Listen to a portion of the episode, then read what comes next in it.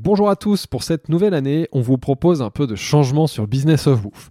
Afin de mieux vous accompagner et rendre nos épisodes encore plus lisibles et faciles à écouter, on va désormais découper nos interviews en chapitres. Ces chapitres seront diffusés chaque jour, l'un après l'autre, la semaine de la sortie du podcast. Et pour celles et ceux qui préfèrent le format long, vous pourrez le retrouver en fin de semaine. Alors dans ce premier chapitre, on va commencer par parler avec notre invité de son enfance, de ses premières expériences et de ses inspirations qui ont forgé le chef hors norme qu'il est aujourd'hui. Allez, bonne écoute Le business. Business of bouffe. Business of bouffe. C'est la culture de la bouffe. Toi, tu peux dire le mot bouffe Business of bouffe. Dans le business of bouffe, c'est comme ça qu'on dit ici. On assume complètement le mot bouffe ici. Je suis très content de dire bouffe. Je suis Philibert Chambre, entrepreneur et fondateur de Business of Bouffe, le podcast où on parle bouffe avec un angle business. Bonjour à tous, bienvenue dans ce nouvel épisode de Business of Bouffe. Alors aujourd'hui, j'ai le plaisir d'animer une nouvelle fois ce podcast avec quelqu'un que les auditeurs de Business of Bouffe connaissent désormais bien.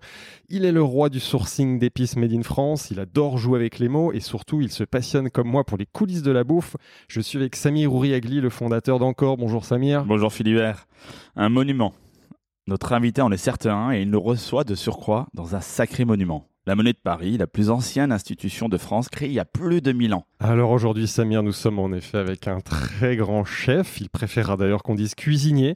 Et c'est d'ailleurs souvent l'humilité des, des grands. Il est connu dans le monde entier, tout le monde l'adore. Il a une image très sympathique et, et on verra que ce n'est pas du tout le fruit du hasard. Sa plus grande fierté est sans équivoque son restaurant gastronomique, celui qui porte son nom et qu'il a niché au cœur de la Monnaie de Paris, en effet. Nous sommes avec Guy Savoie. Bonjour Guy. Bonjour. Bonjour Guy. Bienvenue. bienvenue. Merci Bienvenue. pour Merci Alors pour... si, je vais déjà vous faire une, Ouais, vas-y. une apporter une précision. La liste n'est pas une distinction, Ouais. ou je sais pas ce quel mot vous avez utilisé. Euh, La di- la liste, c'est Euh, récompense. Ouais, Ouais, non, c'est- non, ouais. C'est pas une, c'est pas une récompense, c'est une compilation D'accord, de, mi- de 1000 euh, sources d'avis sur la planète. très bien. Voilà, donc c'est traité scientifiquement par un algorithme. Donc c'est pas c'est pas un collège de quelques personnes qui décident, c'est c'est alors moi je dis qu'ils arrivent à faire d'ailleurs ça m'arrange bien, ils arrivent à faire de l'objectif avec du subjectif Ouais. parce que lorsqu'on réunit lorsqu'on réunit 1000 avis euh, qui sont pris séparément bien sûr subjectifs, Ouais. qu'on les réunit, on arrive à une forme d'objectivité. Voilà, cette On précision apportée, elle est elle importante. est importante. Dès le début Très, du podcast, mais évidemment, on a prévu d'y revenir et plutôt longuement parce qu'il faut Ah oui. quand même prendre le temps. Alors justement, Guy, dans cet épisode, on va revenir sur ton parcours. On aime bien mettre les choses en perspective. Ouais. De ta petite enfance à Bourgoin-Jallieu, où tu as découvert ta passion pour la cuisine dans l'affaire familiale. On évoquera ensuite, évidemment, les belles maisons et grands chefs que tu as servis pour atteindre progressivement l'excellence. Et évidemment, tu nous raconteras l'ouverture de ton propre restaurant, puis ses différentes mutations, hein, parce que ça n'a pas tout de Ouais. suite été euh, le restaurant où nous sommes aujourd'hui et qui en effet devient selon certains la plus belle expression du restaurant. On va donc chercher à comprendre pourquoi, ça c'est des choses qu'on aime bien euh, creuser dans Business of Bouffe, puis on essaiera de découvrir au-delà du chef étoilé, l'entrepreneur que tu es forcément, un entrepreneur qui sait prendre son temps et c'est suffisamment rare aujourd'hui pour qu'on le souligne. On parlera aussi de tes autres restaurants et de tes autres activités où tu as connu de grandes réussites mais parfois également quelques échecs. Et enfin, on évoquera ensemble l- l'image des chefs, le rôle des classements, des critiques, des guides, donc tu as commencé à en parler, et on s'intéressera très intéressant à ta vision de la gastronomie d'aujourd'hui et de demain. Bref, une nouvelle fois, un programme riche et alléchant. On y va, Guy, Samir Allons-y. Parti. Alors avant ça, Guy, est-ce que tu pourrais te présenter en deux mots avec tes mots? Bon, Guy Savoie, euh, cuisinier, qui officie au 11 quai de Conti dans un, dans un bâtiment historique, parce que on peut le, c'est suffisamment singulier. Sur la planète des bâtiments historiques, il n'y en a pas beaucoup. Mhm. On a la chance d'en avoir à Paris. Et j'anime donc cet hôtel de la Monnaie, qui est un lieu sublime situé entre le Pont Neuf et le Pont des Arts. On a la vue, bien sûr, sur la Seine, on a la vue sur le Pont des Arts, on a la vue sur le Pont Neuf, la vue sur le Louvre, on a la vue sur l'Institut, on a la vue sur la Samaritaine, enfin, on a, on a la vue sur le Paris, euh, Sur la moitié Bah, de Paris, et effectivement. sur le Paris qu'on aime, quoi. C'est vrai que le cadre est extraordinaire. Et qu'il y a, euh, euh, lorsqu'on regarde à travers les 11 fenêtres, qui, Du restaurant. oui, les 11 fenêtres de la salle du restaurant, il y en a autant en cuisine, il n'y a aucune pollution visuelle. On ne voit que des belles choses. Des beaux, beaux bâtiments, euh, Voilà. monuments parisiens. Des belles choses, absolument. Mais non, on est conscient. Tout le monde, tout- toute l'équipe, on est consciente, bien Alors sûr. Guy, autre question rituelle. Pourquoi la bouffe? Alors déjà la bouffe. Pourquoi? On a un mot magnifique dans, dans notre, dans notre vocabulaire français, c'est la gourmandise. Ouais. Alors pourquoi, Pourquoi la gourmandise? pourquoi la bouffe quoi? Dire la bouffe, c'est bon. Allez, On est limité, on est limité dans le temps, mais si tu veux, on peut faire deux heures sur ce sujet. Parce que je suis faire des heures très sur la chaud. Mais bon, Alors, business of euh, gourmandise ouais, ouais. aujourd'hui. alors, alors business va. gourmandise. Pourquoi va, la, ça me va. ben, pourquoi la gourmandise? Bon, pourquoi la gourmandise? J'ai eu la chance d'être, euh, d'avoir euh, une maman qui cuisinait très très bien. La chance, bon, euh, d'avoir un papa jardinier. Alors, bon, on peut dire que le le circuit court, je l'ai connu moi dès mon enfance. hein. Ça venait du potager jusqu'à la cuisine et que et c'est vrai très très vite. euh, Enfin très très vite. Non, j'ai d'abord été un gourmand inconscient parce que je trouvais ça tout à fait normal. C'est vrai que je mangeais bien. Et j'ai pris conscience lorsque j'ai commencé à prendre des repas à l'extérieur de la maison, c'est-à-dire chez les petits copains. À l'époque, on n'avait pas un McDo. Donc, euh, c'est, euh, alors j'ai pris conscience de la chance, en fait, lorsque j'ai pris mes premiers repas ben, le jeudi, parce qu'à l'époque, on n'allait pas à l'école le jeudi. Euh, et là, je me suis rendu compte que ben, c'était pas pareil, euh, c'était pas la même chose, quoi. C'était pas la même chose dans les autres, euh, chez mes petits copains. ils n'avaient pas la chance que j'avais, quoi. Donc, moi, cette, cette inconscience de de gourmandise, elle est devenue consciente avec un, je dirais un, amplificateur, puisque d'un seul coup, je, je mesurais la chance que j'avais et que, eh bien, c'est devenu pour moi quelque chose de, bah, de, je vais dire, de prioritaire, de primordial. Et au fil du temps, je vais dire ça a pris de plus en plus d'importance. Et le, le désintérêt que j'avais pour les, pour les autres choses, et en particulier l'école, a amplifié l'intérêt que j'avais pour, euh, bah, pour la cuisine parce que, voilà, je trouvais que ça, ça m'apportait tellement de sensations. hein. D'ailleurs, un de vos confrères journalistes écrit dernièrement, j'ai trouvé la formule extraordinaire, que j'avais la fourchette impatiente. Et Ah, je trouve joli. ça très joli, ouais. Donc ça vient, ça vient de l'histoire familiale. Donc en deux mots, Absolument, t'es né à, à Mm. Nevers, mais tu grandis à Bourgoin-Jallieu, et tes parents ont une affaire. Que enfin nous- pas une affaire. bon. Voilà. C'est en fait, c'est un, c'est un poste euh, à deux têtes. Bon, mon père était donc jardinier à la ville Mhm. de Bourgoin, et dans le jardin de ville, c'est-à-dire l'espace principal, il avait quelques squares aussi qu'il fallait qu'il qu'il embellisse. Mais bon, ce, ce jardin de ville qui faisait plusieurs hectares avait une, une esplanade qui surplombait la ville avec bon, et cette esplanade, euh, ben, sur cette esplanade, il y avait une buvette. Et en fait, le- bah, l'épouse du jardinier tenait la buvette. Et cette buvette, au fil des années, duo. et, et c'est- au fil des années est devenu un restaurant parce que bon vous avez compris que c'était un lieu champêtre qui Ouais. dominait la ville. Donc les familles le dimanche venaient. Il y avait des jeux de- il y avait un grand un immense terrain de boules. Donc euh, il faut imaginer les, les hommes jouaient aux boules les femmes s'occupaient des enfants. Et moi je voyais partir euh, euh, un litre de limonade un litre de bière et 14 verres parce que c'était toute une tablée énorme. Et puis au fil du temps les, les certains habitués ont dit à ma mère on On a ça faim. serait- Vous mangez, ce ce serait pas possible d'avoir, un, euh, je sais pas, une petite. euh, il disait pas le mot restauration, mais euh, bon, Planche. je pense, je pense que c'était pour casser la croûte Ouais. surtout. Voilà, donc elle a commencé par une assiette de charcuterie et des fromages blancs. Ensuite, elle a rajouté l'omelette. Il y avait un vivier. Mon père y a mis des truites. Et puis ensuite, c'est devenu un vrai, un vrai restaurant où les, où les convives qui venaient là mangeaient la même cuisine que la famille. Voilà. Et ensuite, quel Et type de c'était très restauration elle a développé? On a vu que c'était très simple au début. Ah, c'est très familial, non, C'est non, familial, ouais. familial, bien sûr. C'était les plats qu'elle nous faisait, euh, qu'elle euh, qu'elle faisait pour la famille. Donc, elle cuisinait pour les 30 ou 35 personnes qui venaient hors saison. Hein, euh, c'était toujours les, en fait, on voyait toujours les mêmes à midi, quoi. C'était pratiquement des, c'était pratiquement des demi-pensions, quoi. Avec des bons produits du jardin. Des bons produits Du jardin ou des ou des fermes alentours. Ouais. Et puis la cuisine était faite, euh, bah oui, comme comme elle la- comme elle la faisait pour nous. Et toi, tu as œuvré justement, tu travaillais Absolument. Alors moi, Ouais. bon. Alors comment je suis venu Voilà. euh, parce que j'étais pas intéressé par le fait de cuisiner. C'était pas, c'était pas quelque chose qui, m- enfin, non, qui m'interpellait. Moi, je, euh, mon, je focalisais mon attention uniquement sur la dégustation. Donc la gourmandise. Enfin, encore d'abord la gourmandise, la pas de la gourmandise Et puis, euh, au fil du temps, vous savez, bon, ce, ce- cette buvette qui est devenue un restaurant qui marchait de mieux en mieux et qui, obligeait ma mère à faire de plus en plus d'heures, à travailler de plus en plus parce qu'elle ne changeait pas ses principes. Je veux dire, s'il se levait à 6 heures ne suffisait pas, elle se levait à, à, à 5 heures du matin et elle. En fait, il y a un mot qui résume aussi très bien.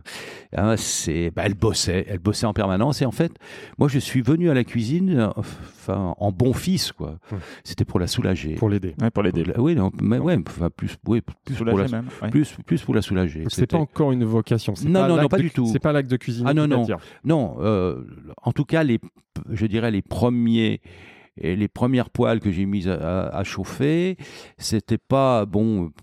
Je ne vais pas dire que pour moi c'était un appel. C'était pas du tout un appel. C'était, je vous dis, c'était Il fallait le faire.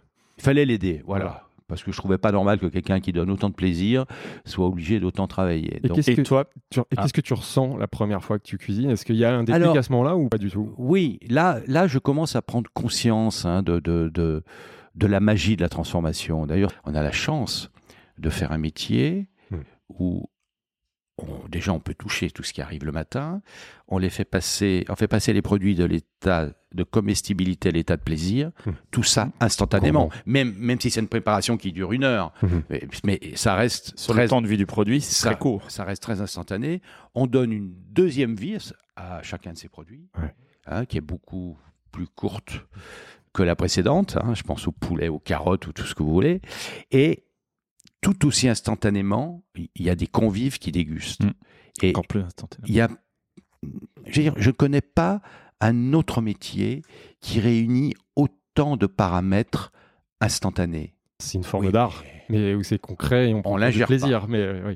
On n'ingère pas. Mais je comprends, c'est très satisfaisant. C'est très valorisant Valorisant en permanence. Et, ce, et ce, cette, euh, cette instantanéité, ce, con- ce concret qui passe par la célébration de la nature aussi. Ouais. C'est qu'à chaque fois, on est en prise directe avec la terre et la mer. Ouais. Hein, Et où, où que l'on soit. Et ça, c'est quelque chose aussi de très, euh, de très, je dirais, valorisant, où on a des sensations qui sont extraordinaires. Et Pour revenir à l'enfance, toi, ta- la pâte Guy Savoie, à quel moment elle apparaît?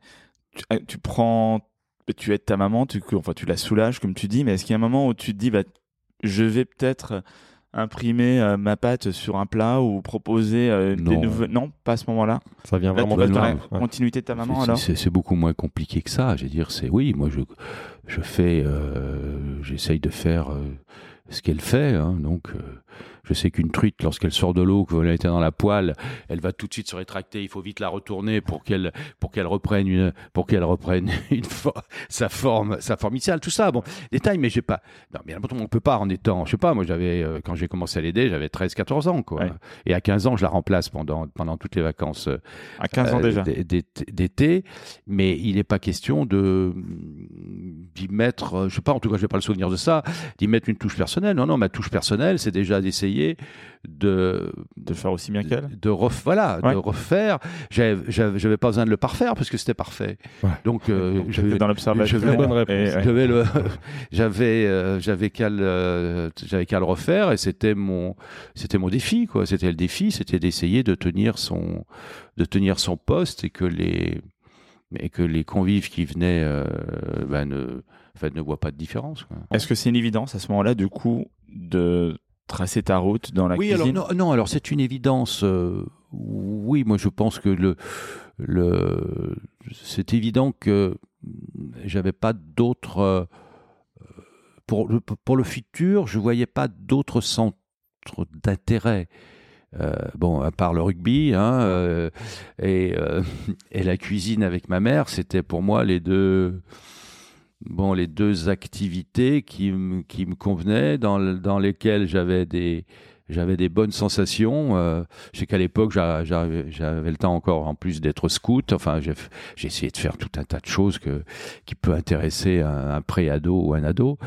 Euh, mais euh, là, à ce moment-là, non, j'ai pas de, j'ai pas d'idée, j'ai pas de, de- euh, Pas de oui, modèle, il n'y a pas de, de, Si, pas de part- vocation. euh, à part, euh, à part ma mère, non, j'ai pas de, j'ai pas- de modèle. Quand j'ai commencé vraiment à dire là Voilà. euh, que je voulais être cuisinier, c'est vrai qu'on, tout le monde a tenté de me décourager, que ce soit, bon, bien sûr, mes parents. Les tes, parents, parents- tes parents voulaient pas que tu Parce fasses que la les même chose que enfin, bon, euh, euh, j'étais plutôt un très bon élève. Ils étaient, bon, oui, euh, comme tous les parents, ils, ils vous voient médecin, avocat, ou enfin des, des choses comme ça, quoi. Bon, et moi, je, Surtout qu'à l'époque, le métier de cuisinier, c'est pas ah comme bah, c'était pas aujourd'hui. comme aujourd'hui, Voilà. pas comment. Bon, euh, et encore, ça faisait moins rêver. et encore, lorsqu'on essaie en France, lorsque moi j'ai eu la chance de naître en France, euh, on, a, on avait la possibilité d'avoir cette idée d'être Mm. cuisinier. La gastronomie Euh, française. Euh, Remettez-vous quelques décennies en arrière.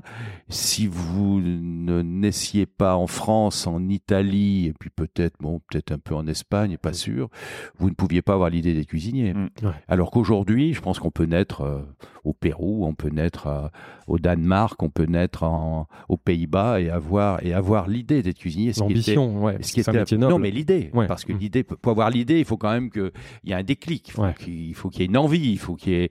Et euh, moi, mes souvenirs de, de, de repas en Hollande euh, il y a 60 ans, ou il y a, enfin, il y a 50 ans, c'était pas. C'était pas. Il y a encore c'est- 20 c'est- ans, non? ça reste pas mon meilleur souvenir. ouais. Alors, avant de parler de la suite et de ton apprentissage et justement comment tu apprends ce métier, juste une question sur ta région. Euh, donc, on l'a dit, hein, bon, enfin, tu as vécu, tu pas né, mais tu as Mhm. vécu à Bourgoin-Jallieu. Quel lien tu avais à l'époque avec ce- cette région, ce terroir, et même aujourd'hui encore, quel lien tu as avec ce terroir? Est-ce que tu dirais Mais on a qu'aujourd'hui, le fait d'être né dans cette région, ça a amené des choses que c'est bien évidemment, Qu'est-ce que, que- qu'est-ce que ça a amené Ça Ouais. Quand je vous dis si j'étais pas né en France, enfin je veux dire si j'étais pas né, enfin si j'avais pas grandi dans une dans une région de France, euh, j'aurais pas eu l'idée d'être cuisinier. Alors qu'est-ce qui que- quelles étaient les typicités? Mais c'est pas c'est même pas euh, euh, comment dire des des, des, des, des atouts badoufinois. Dans toutes les villes de France, il y a un marché. Moi, j'adorais aller avec ma mère au marché parce qu'elle elle allait chercher ses volailles au marché. Elle, elle- elle- bon, il y avait tout un euh, toute une entre guillemets toute une philosophie de vie Mhm. qui qui n'était possible qu'en France. Ouais. Le bon produit, le terroir, les, les artisans. produit le coup. Voilà, les circuits courts, moi ça me fait rigoler quoi. Toi, ça- t'as toujours connu ça. J'ai toujours connu Tu Oui, ça. t'as baigné, dedans, Voilà. littéralement. On a une question un peu surprenante de quelqu'un que tu vas que tu vas reconnaître et qui va Mhm. pou- nous voir évoquer quelque chose qui semble important aussi dans ta vie. Bonjour chef, tu dis souvent que le restaurant est le dernier lieu civilisé du monde. Mais l'homme civilisé que tu es aime se réfugier dans un lieu totalement sauvage, celui qui entoure ta cabane dans les Alpes. Mon cher Guy, je te pose une question intime. Sais-tu danser avec les loups? Alors danser avec les loups non, mais avec un renard sûr parce que j'ai voilà. J'ai apprivoisé un renard cet été et c'est vrai qu'on est, enfin, je sais pas, on a tous lu Le Petit Prince et ça me rappelle tellement le passage du renard que c'est un, que c'est une histoire un peu incroyable, quoi. Je pense pas, moi, je suis pas face, Vas-y, bien sûr. raconte. J'aime, C'est où d'abord j'aime, euh, les Alpes vaudoises Ouais. c'est vrai qu'à à, à 1700 mètres d'altitude, et ce renard qui passait pas loin de, de ma cabane, c'est une petite cabane où il n'y a pas l'électricité, il y a pas, bon, on est, on est dans une réserve naturelle, c'est très, euh, bah, c'est très, l'en- l'environnement est très, très sauvage. J'ai pas dit hostile, mais très sauvage. Et ce renard un peu curieux, donc c'est vrai que je l'ai appâté, enfin, avec, euh, avec la nourriture, parce que je le trouvais tellement beau. J'ai dit qu'est-ce que, et puis au fil du temps, bon, ben, la, la relation s'est amplifiée Ah on est, euh, ben, on est très proches, quoi. Voilà, c'est mon pote le renard. Donc c'est pas forcément le Dauphiné, c'est toute la toute la France, le monde, du moment que c'est sauvage, que c'est nature, Nature. euh, Voilà, en dans- lien avec les vraies choses de la Voilà, vie, de la voilà. En c'est- tout cas, j'ai besoin. tu m'as fait rêver et voyager. Les auditeurs le savent, je suis Et savoyard. grâce à Laurent Guez, hein, qui est rédacteur Oui. en chef des pages food du Parisien et des Échos, on a découvert un nouveau lien que tu avais avec la nature. Absolument. Et puis là, bon, je reviens sur la formule. D'ailleurs, c'est inscrit sur la porte d'entrée. Le restaurant est le dernier lieu civilisé de la planète parce que citez-moi un autre lieu où dès que vous passez la porte, autant d'attention vous sont consacrées et ça, c'est unique. Je crois que C'est vrai.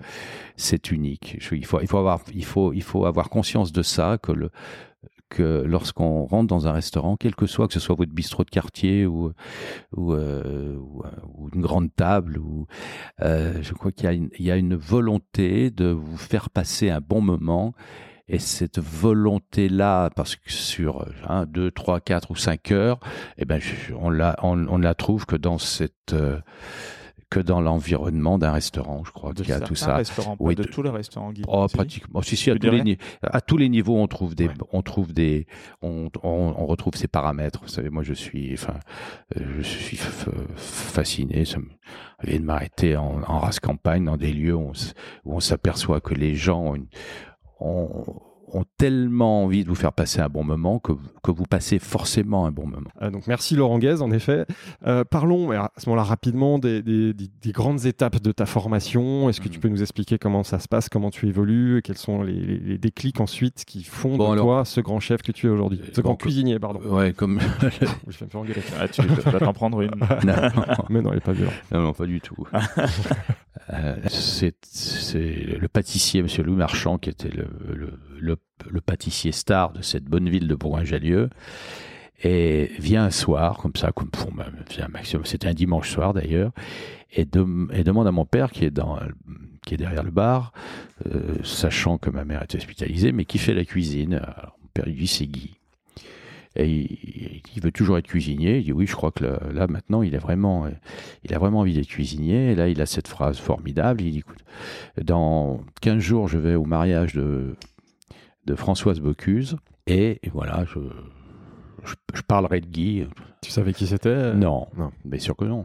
Ah. Et, et- mais non, parce que bon, C'est pas la culture. vous grandissez à Voilà. Bourgoin-Jallieu. Bourgoin-Jallieu, moi, ce qui est le, les, les dernières sensations que j'avais eues, c'était euh, le titre de champion de France deuxième division, avec, voilà. ah ouais, avec le score qui était inscrit sur toutes les portières des voitures, et qu'enfin, on a la- cette bonne ville de Bourgoin-Jallieu était propulsée grâce au rugby dans l'actu. Mon père me dit ça, moi, ça me, ça me vous imaginez, vous avez 15 ans, on, euh, on parle de Bocuse, de tout ça. Et il revient, euh, je sais pas, peut-être, oui, bah justement après le mariage, peut-être trois semaines après, avec une, euh, avec une lettre de Jean Troisgros. Alors, vous imaginez que. Pareil, tu sais qui c'est? Non, Ça- pas dire non. Mais non. voilà. Pas un joueur de rugby, pas très connu Et- bataillon. Et qui, voilà, comme c'est pas un joueur de rugby, tu connais pas. je connais pas. Et le, qui cette lettre qui met, bon là, qu'il a bien pris note de la candidature de son protégé, je me souviens du mot, Ça y est, le protégé de, ouais, le protégé de Louis, de Louis Marchand. Marchand. de Louis Marchand, mais qu'il n'a qu'il n'aura pas de place avant euh, un certain temps, quoi, et que ce serait bien qu'il bah, qu'il me prenne euh, en pâtisserie en attendant qu'une place se libère. Et moi, tout de suite, dans mon petite tête de rebelle, je dis bon, ben là, il, a- il vient bien de botter en touche.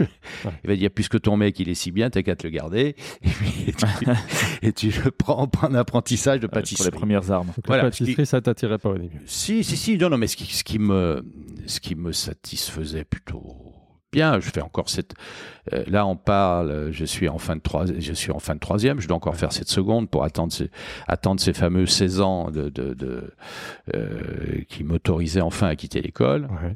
Je dis bien enfin parce que moi je me suis tiré de l'école. Alors que t'étais Vraiment. bon élève. T'étais bon élève, Je est-ce que crois- vous avez ouais, oui, un peu vous dit, mais Euh, 15 ans, je rentre en seconde. Enfin, j'étais bon, en primaire, euh, toujours premier ou deuxième. C'est un peu plus dilué. À partir de la quatrième, j'étais un peu moins, un peu moins motivé, sachant que, sachant que l'échéance de sortie était proche. J'avais pas vraiment envie de.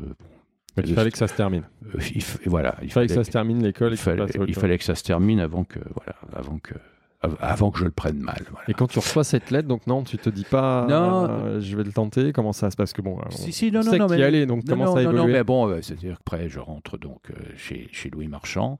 Ah, en, en septembre euh, 69 et ben, je viens, je- oui, je viens juste d'avoir 16 ans et, et voilà et je fais ce premier apprentissage très intense, très intensif mais je, qui je sais pas où il euh, j'ai pas de plan de carrière. Tu t'es jamais dit, je vais être euh, un grand chef, un grand cuisinier? Non, je crois Ou je c'est crois- peut-être venu plus tard je mais crois pas, pas à ce moment-là en tout cas. La priorité c'était se tirer de l'école. Ouais. Donc euh, il n'était pas question de rester oisif. Donc voilà, donc je rentre, je rentre en pâtisserie. D'ailleurs, j'y ai des, Donc à Bourgoin. hein. à Bourgoin, j'ai en septembre 69 et j'ai bon, j'ai des bonnes soirées. Bien sûr, il met le paquet pour que j'avance, pour que j'avance.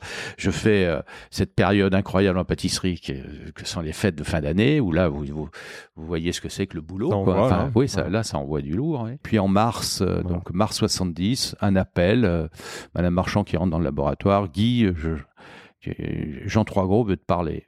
Entre temps. Tu sais qui, voilà, tu sais qui c'est maintenant. Ah ben entre temps, Voilà. je m'étais quand même euh, rencardé. Je Celui me qui avait botté en et touche. je, voilà, je, Beauté en je, touche. je savais, je savais ce que ça représentait. Il venait d'avoir, euh, euh, je savais qu'il savait, ah, j'avais pris conscience qu'il y avait des étoiles qui récompensaient les restaurants, il y avait tout ça et que. Et là, euh, bon, j'ai j'ai donc Jean Trois Gros, je prends. Il me dit bon, est-ce que tu veux toujours faire de la cuisine? Euh, Je dis bah bien sûr.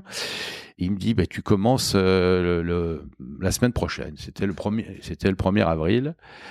J'ai dit oui, mais moi C'était très- pas une blague. Donc très, pas in- une- très, intimidé, faire. très intimidé. Moi, je lui dis quand même, bon, il faut que je vois avec Monsieur Marchand, quoi. C'était le.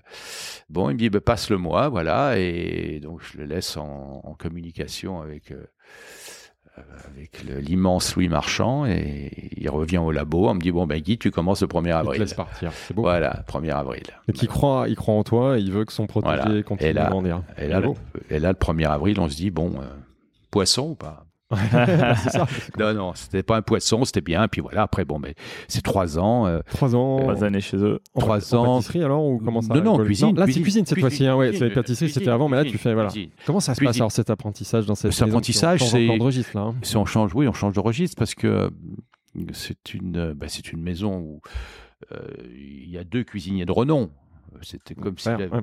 comme si j'avais été à l'époque dans un restaurant où, euh, où euh, à la tête il y, avait, il y aurait, il y aurait eu euh, Paul Bocuse et Alain Chapelle, par exemple. Donc d'un seul coup, on se retrouve original comme avec- figuration. ouais. avec deux maîtres, quoi, deux, deux maîtres, et, et qui sont au boulot du matin au soir, qui prennent, euh, c'était ouvert 7 jours sur 7, donc ils prennent un dimanche soir sur deux chacun, euh, 15 jours de vacances chacun dans l'année, donc vous voyez qu'on est, on est dans une atmosphère boulot encore une fois. Ouais. Donc là, je sors de l'atmosphère boulot de mes parents, je rentre euh, dans l'atmosphère boulot d'une pâtisserie au moment des fêtes de fin d'année. Ouais, Et je voilà, et j'arrive. Et mais en fait, je m'aperçois que c'est ce qui me convient parce qu'aujourd'hui, avec le recul, quand je vois les conditions de travail qui heureusement se sont considérablement améliorées, mais euh, je veux dire moi, à aucun moment je n'ai souffert de ça. Quoi. J'ai pas, j'arrivais bon à me débrouiller pas mal. Euh, euh, euh, 18 ans, je passe mon permis de conduire. euh, je, et je travaille, je sais pas combien de jours, combien de semaines sans jours de congé pour cumuler suffisamment de vacances pour me tirer en Turquie avec mon, Ouais. mon meilleur pote d'école, euh, Ouais. euh, Michel. On part en deux chevaux en Turquie en 72. Tu bosses, mais t'en gardes un bon souvenir parce que Ah ben, t'es habitué à ça déjà, et puis Absolument. ça, et puis tu Et puis je suis tu rassuré, Ouais, voilà. surtout. Je suis Et ça rassuré. confirme ta Bien volonté d'évoluer dans ce métier. Bien sûr, je suis rassuré parce que bon, euh, une porte ouverte. On sait que l'adolescence, c'est, c'est, c'est la période de tous les, de toutes les interrogations, de tous les doutes et tout. Et là, je, là, je m'aperçois que euh, je suis pas encore capable d'analyser cette, cette instantanéité, ce concret et tout, mais je suis capable de le vivre puisque je le vis et que je le ressens et que et que et que c'est un réel bien-être. Ouais. Tu t'es aligné avec toi-même, tu, Ah tu ouais. sais que tu es à la bonne place. N'importe comment. Ouais. Oui, je, ah non, non, je sais que je suis à la bonne place, mais je sais que, de- on fait un peu de psy. hein. mais je sais que celle que j'ai quittée, je parle du, euh, du, berceau du géant. familial, À l'époque, on disait le bahut à Bourgoin. Ah non, que, que cette sortie du bahut, mais c'était la- la- la- la- l'action la, plus bénéfique pour moi. L'envol, la liberté? Pas, pas forcément ça. Je m'emmerdais tout simplement. Ouais. Et là, il y a de plutôt la, la l'excitation. découverte. Et alors. tous ces gens qui, enfin, moi je vais être très assez brutal, mais euh, je vais dire, euh, passé la sixième ou la cinquième, j'ai plus aucun prof qui m'a fait rêver, quoi. Alors que je rentre dans un monde euh, de la cuisine où j'ai en face de moi Jean et Pierre Troisgros, à qui, à qui- bon, vers qui j'ai, enfin, j'ai qu'une envie, en fait, c'est de leur ressembler. Justement, lui Et- te fait rêver. et que ça m'était Enfin, jamais, et que ça m'était peut-être avec Louis Marchand ou ma mère, mais euh, ça m'était jamais arrivé quoi dans un Euh, le cadre modèle, ouais. dans un cadre scolaire. Bon, et puis euh, que- quelques temps après, je vais voir Jean Troisgros et je lui dis que je veux euh, je, je veux aller à Paris. Ouais. Il me dit bon mais tu sais à Paris en ce moment il y a le, le restaurant qui qui enfin sous-entendu le meilleur restaurant de Paris c'est le restaurant La Serre hein, on est on est en moi, je suis en 72, donc on prévoit mon entrée chez la Serre en 73. Je fais toute l'année 73 à, Pa- à- à Paris et j'en sors en décembre parce qu'il faut partir au service militaire. Je termine mon service militaire euh, début décembre, donc euh, 74. Et qu'est-ce que ben, le, le premier réflexe pour me pour me, me remettre euh, euh, remettre les fiches à jour. J'ai dit, et je vais redemander au bon Louis Marchand de faire les fêtes, les fêtes de fin d'année. Donc j'ai refait des, les fêtes de fin d'année. Euh, donc décembre, décembre Ah oui, hein. 2014 à Bourgoin en pâtisserie avec le avec le même euh, la même surcharge de, de travail, les mêmes sensations, un peu de folie et de de de ouais de défi et puis après bon j'avais pris contact avec euh, Jean-Paul Lacombe le Lion d'Or à Ouais. à, à côté de Genève parce que je voulais un peu aller prendre la température Dans la de- partie suisse. hein. de par, de par mes origines suisses, ouais, de, de, de voir un peu ce qui se passait dans, l'autre côté de la frontière. voilà, près, du, près du lac. Et là, je fais, euh, je fais une année, euh, Quel poste? une, un peu tout, surtout à la, bon, euh, euh, à la viande, mais aussi un peu en pâtisserie. Enfin, j'ai fait, j'ai fait un peu de, de- voilà. On est en 75. 75, Cinq. comme on dit là-bas. Ah, ouais. Quel, quel souvenir tu gardes de cette période Ah ben je garde, une, je garde un souvenir un peu incroyable. Là, là aussi c'était du c'était du travail. euh, ouais, on bossait quoi. Mais je crois qu'on bosse dans dans tous les restaurants. Mais là il y avait deux choses. Bon, il y avait le restaurant ga- gastronomique, le restaurant étoilé, et à côté il y avait le, le, le bistrot. Et ça et tout. euh, ben, les, les, les, les plats sortaient de la même cuisine. Ouais. Après, je, c'était, je voulais voir un peu encore une autre partie de la France qui était la, qui était la Côte d'Azur. On parlait beaucoup de l'Oasis à la Ouais, Napoule. la Napoule. Et voilà. Et donc, j'ai posé ma candidature et je suis rentré aussi là. Là, t'as quel âge à peu près? On Bah, en est 76, 23 ans. 23 ans et t'as quel poste dans ces. Bah, là aussi, je suis en- en pâtisserie, je suis un peu, voilà, j'ai la, j'ai la chance de toucher un peu à tout. Et puis un événement assez unique parce que le, euh, le, le, le Shah d'Iran avait une passion pour ce restaurant, donc il a fait venir Louis Houtier en, Iran pour euh, pour le suivre dans ses différentes euh, pendant une semaine dans ses différentes provinces. Et tous les soirs il fallait faire un dîner. Et, Louis Houtier il emmène donc le chef Jean-Marie Melien euh, Thomas qui était le le, le maître d'hôtel star de l'endroit et moi qui était le, le grouillot de service et pendant une semaine on a fait des dîners pour le Pour le pour le, Shah d'Iran, pour le. Shah d'Iran donc euh, Est-ce qu'il y a justement des, des personnalités qui t'ont plus marqué que d'autres? La rencontre euh, vraiment euh, singulière, exceptionnelle et tout, c'est avec Bernard Loiseau. Lui terminait sa dernière année d'apprentissage et moi je commençais ma première année. Donc on a travaillé un an ensemble et c'est vrai qu'il s'est créé un vrai lien d'amitié. Euh, de comment dire de même plus pas d'amitié même de enfin d'extrême complicité et de parallèles de vie assez incroyables on est, tous tous les deux de- du même milieu. Euh, son père était représentant de commerce. Voilà bon moi vous connaissez mes origines. Et lui donc il était euh, euh, bah, aussi passionné par la cuisine. Et, et vous imaginez moi j'étais le ce qu'on appelait le dernier apprenti euh, rentrant en apprentissage lui il connaissait tout de la maison Il était là avant. euh, donc voilà, donc il- d'ailleurs il, annonçait toujours son titre, Bernard Loiseau, 1m80, 80 kilos, premier apprenti chez Trois Gros. Voilà.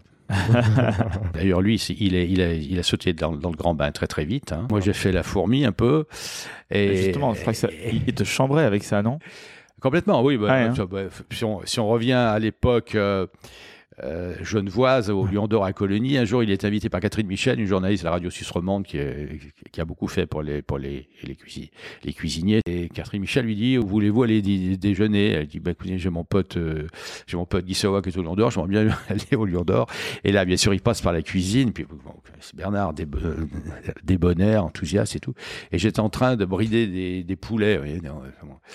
Et là, il a cette phrase extraordinaire. Il me dit, tu vas pas passer ta vie à vider des culs de poulet. Je réponds, écoute, euh, Ouais, Comment tu réagis, effectivement non mais attends, je te, je te promets qu'un jour je ferai autre chose, mais je, je me sens pas prêt encore. Et, et je lui dis après, là, le Lion d'Or, je vais à l'Oasis à la poule. Mais ensuite, je suis, euh, ensuite, euh, je crois que je lui dis, je suis sur le marché. Il me dit, bon, écoute, il faut que tu nous rejoignes avec Claude Verger, Claude Verger qui était propriétaire de la barrière de Clichy et tout Ouais. ça.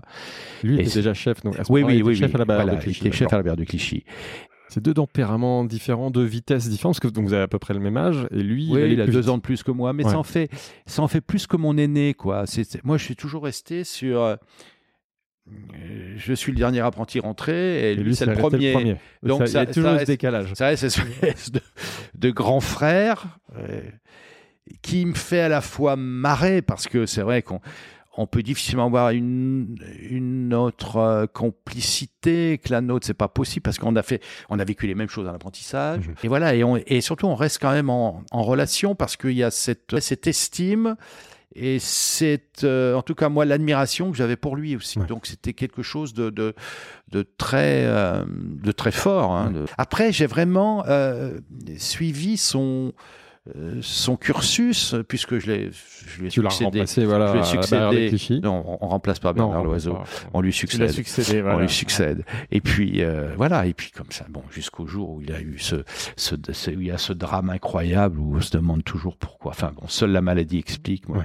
Tous ceux qui trouvent des raisons professionnelles sont des, j'ose le mot, des abrutis. Quand tu disais que lui s'était jeté dans le grand bain plus tôt, quand tu parles de grand bain, c'est quoi? C'est des chefs ou c'est des propriétaires justement? Des chefs. Ouais, c'est des chefs. hein, Des donc chefs, déjà, des chefs, bien sûr. était dans le Bien sûr, bien sûr. Parce qu'après, il y a le sujet, c'est Bien sûr. Lui, je sais qu'il était passé, donc il avait cet, Ouais. cet apprentissage de, cu- de, de cuisine. Son oncle avait une charcuterie, donc il avait, il, il avait parfait un peu son, sa formation. C'était sa pâtisserie à lui, quoi. Que- donc c'est toujours bien dans nos métiers. croiser, c'est sûr. C'est Ouais. toujours bien dans nos métiers d'avoir des, des, ben, des, des, des visions différentes, des, des techniques différentes. On est, il faut, il faut pas, il, il faut, euh, il faut rappeler quand même qu'on est bien sûr le pays de la diversité des produits, mais on est surtout le pays des savoir-faire. Artisanaux et de ces Mais, métiers de mais dans bouche, tout, euh, voilà, euh, dans aucun autre pays. D'ailleurs, ceux qui sont venus, moi je pense à Gordon Ramsay, qui est un très bon ami, qui a, avec- qui a travaillé avec moi pendant un an et demi. euh, Ils, ils disent tous que ils ont appris la bonne parole en France, quoi. C'est, c'est, enfin, nulle part ailleurs. Enfin, bien sûr qu'il y a des cuisines. Chaque pays a, des, a, a une cuisine, bien évidemment. Mais pourquoi nous, nous sommes le pays de la gastronomie? C'est parce qu'on a tous ces savoir-faire. Hein? Hmm. Dites-moi, je sais pas, je, si on faisait un répertoire du pâté en croûte, mais on a des milliers de recettes. C'est sans limite, on est bien Ouais, d'accord. On boudin ou de, enfin, de, tout- de- tout ça. Alors, vous me dites qu'on fait pas une civilisation avec du pâté en croûte. Mais si j'ai dit si chez nous, oui, désolé. Je veux bien le croire, je veux bien le croire. c'est civilisationnel. Vous venez d'écouter le premier chapitre de cet épisode de Business of Bouffe consacré à Guy Savoie. Dans le prochain chapitre, on va parler de l'ouverture de son propre restaurant, une étape évidemment décisive de sa carrière qui hissera Guy Savoie au sommet de la gastronomie. Allez, à très vite Si le podcast vous a plu, n'hésitez pas à vous abonner à Business of Bouffe sur votre appli audio et à partager l'info autour de vous. Vous pouvez aussi nous laisser 5 étoiles sur Apple Podcast ou Spotify, c'est important pour nous aider à gagner de la visibilité. Merci et à très bientôt